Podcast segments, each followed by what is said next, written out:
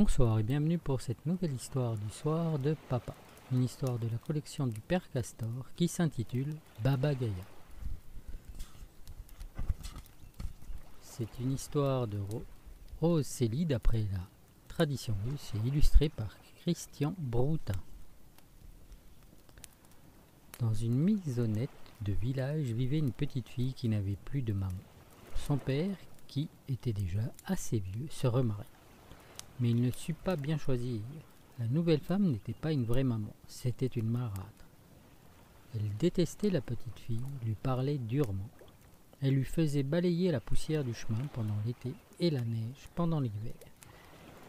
Mais elle avait beau être méchante, la petite fille restait bien rose, bien fraîche, avec sa robe à pois toute propre, ses yeux bleus brillants et ses cheveux blonds bien coiffés. Comment faire pour m'en débarrasser? Songeait la marâtre. Un jour que son mari était allé au marché porter du blé, elle dit à la petite fille Va chez ma sœur, ta bonne tante, et demande-lui une aiguille et du fil pour te coudre une chemise. La petite fille mit son joli fichu rouge et partit. En route, comme elle était fine, elle se dit J'ai une bonne tante, c'est vrai, mais qui n'est point la sœur de ma marâtre. C'est la sœur de ma vraie maman. J'irai d'abord lui redemander un bon conseil. Sa tante la reçut avec un grand plaisir.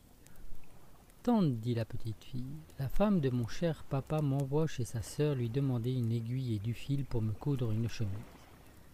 Mais d'abord je suis venu te demander, à toi, un bon conseil. Que tu as bien fait, dit la tante, et que tu es fine.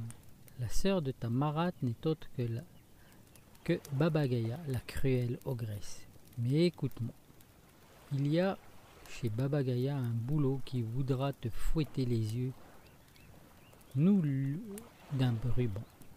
Tu verras une grosse barrière qui grince et qui voudra te refermer tout- toute seule. Verse-lui des- de l'huile sur les gonds. Les chiens voudront te dévorer. Jette-leur du pain. Enfin, tu verras un chat qui te crèverait les yeux. Donne-lui un bout de chambon. Euh, Avec du courage et de la gentillesse, tu seras plus forte que tous les méchants. Merci bien, ma tante, dit la petite fille. Elle marche, elle marche, elle marche. Enfin, elle arrive à la maison de Baba Gaïa. Baba Gaïa était en train de broder. Bonjour, ma tante. Bonjour, ma nièce. Ma mère m'envoie vers toi te demander une aiguille et du fil pour me coudre une chemise. Bon, je m'en vais te chercher une aiguille bien droite et du fil bien blanc. En attendant, assieds-toi à ma place et brode. La petite fille se mit au métier.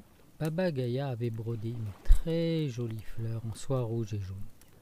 La soie en était si luisante, les couleurs si vives, que cela paraissait bien étonnant dans la maison d'une ogresse. La petite fille demanda à la fleur Que fais-tu, toi, qui es si jolie dans la maison de Baba Gaïa Je suis prisonnière, dit la fleur. Veux-tu me rendre la liberté Oh, je veux bien, dit la petite fille. Alors, défais soigneusement, un à un, tous les points. La petite fille se mit à défaire les points. Elle soulevait la soie avec son aiguille sans gratter les temps. Doucement, doucement, disait la fleur. Merci bien. Enfin, il ne resta plus que sur le métier qu'une trace de fleur marquée en tout petit trou d'aiguille. La petite fille était bien contente. Soudain, elle entend Baba Gaïa qui se dit, qui dit à sa servante, pardon, dans la cour. Chauffe le bain et lave ma nièce soigneusement. Je veux la manger pour mon dîner. La petite fille tremble de peur. Elle voit la servante qui entre et apporte des bûches et des fagots et de pleins seaux d'eau. Alors elle fait un grand effort pour prendre une voix aimable et elle dit à la servante Hé, ma bonne, fends moins de bois et pour apporter l'eau, sers-toi plutôt d'un arrosoir. La servante éclate de rire et répond Vous avez bien de la propos, ma belle. Et quel joli fichu rouge Il est pour toi, dit la petite fille. La servante, toute joyeuse, courut serrer le fichu dans son armoire.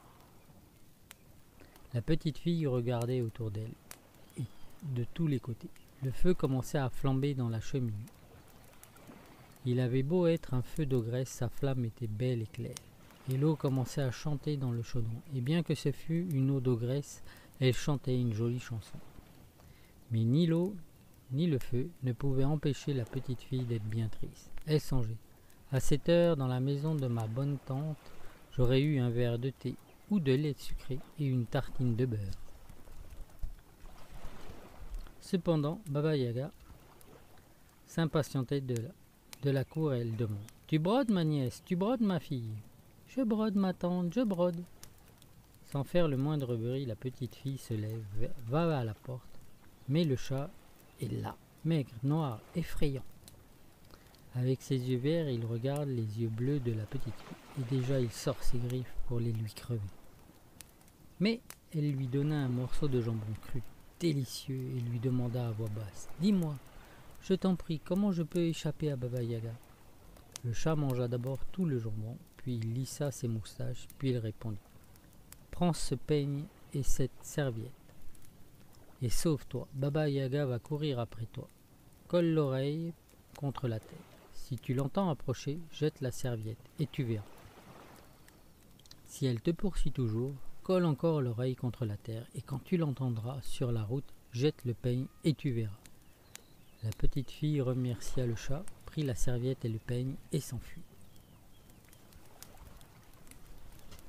Mais à peine hors de la maison, elle voit deux chiens encore plus maigres que le chat, tout prêts à la dévorer. Elle leur jette du pain tendre et ils ne lui font aucun mal. Puis, c'est la grosse barrière qui grince et qui veut se refermer pour l'empêcher de sortir de l'enclos. Mais la petite maligne lui verse toute une burette d'huile sur les gonds, et la barrière s'ouvre largement pour la laisser passer. Et le boulot siffle et s'agite pour lui fouetter les yeux, mais le noue d'un ruban rouge. Et voilà que le boulot la salue avec une belle révérence et lui montra le chemin. Elle court, elle court, elle court. Cependant, le chat s'était mis à broder. De la cour, Baba demande encore une fois Tu brodes, ma nièce Tu brodes, ma fille Je brode, ma vieille tante, je brode, répond le chat d'une voix très impolie. Furieuse, Baba Yaga se précipite dans la maison. Plus de petites filles. Elle court au métier à broder, plus de jolies fleurs. À la place, le chat avait brodé une queue de souris. Elle rosse le chat et crie Pourquoi ne lui as-tu pas crevé les yeux, traître? Hé dit le chat, voilà longtemps que je suis à ton service, et tu ne m'as jamais donné le plus petit os, tandis qu'elle m'a donné du jambon. Baba Yaga rosse les chiens. Hé disent les chiens, voilà longtemps que nous sommes à ton service. Et nous as-tu jeté seulement une vieille croûte, tandis qu'elle nous a donné du pain tendre Baba Yaga secoue la barrière. Hé, dit la barrière, voilà longtemps que je suis à ton service, et tu ne m'as jamais mis une seule goutte d'huile sur les gonds, tandis qu'elle m'en a versé toute une burette. Baba Yaga s'en prend au boulot. Hé, dit le boulot, voilà longtemps que je suis à ton service, et tu ne m'as jamais paré d'un fil, tandis qu'elle m'a d'un beau ruban de soie. Et moi, dit la servante, à qui pourtant ne demandait rien, et moi, depuis le temps que je suis à ton service. Je n'ai jamais reçu de toi même une loque tandis qu'elle m'a fait un cadeau d'un joli fichu rouge. La servante grimpe dans le cerisier pour échapper à la méchante femme. Va, tu ne perds rien pour attendre, lui crie Baba Yaga. Je vais rattraper la petite fille et la mangerai malgré vous tous. Et ne sois pas si fier de ton fichu rouge. Demain, je le vendrai à la gitane pour du tabac.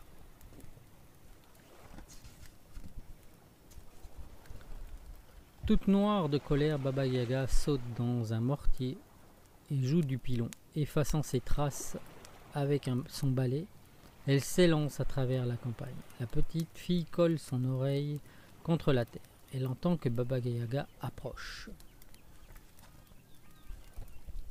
Alors elle jette la serviette et voilà que la serviette se change en une large rivière. Baba Yaga est bien obligée de s'arrêter. Elle grince des dents, roule des yeux jaunes, court à sa maison, fait sortir ses trois bœufs et les amène. Et les bœufs boivent toute l'eau de la rivière jusqu'à la dernière goutte. Et Baba Yaga reprend sa course. La petite fille est loin, elle colle l'oreille contre la terre, elle entend le pilon sur la route, elle jette le peigne et voilà que le peigne se change en une forêt touffue. Baba Yaga essaye d'y entrer, impossible. Elle veut abattre les gros sapins à coups de dents, mais elle se brise toutes les dents si bien qu'elle ne peut plus, à cette heure, manger de petits enfants, ni même de poulets. La petite fille écoute plus rien. Elle n'entend que le vent qui passe dans les sapins verts et noirs de la forêt. Pourtant elle continue à courir très fort parce qu'elle commençait à faire nuit et elle pensait à et elle pensait mon papa doit me croire perdu.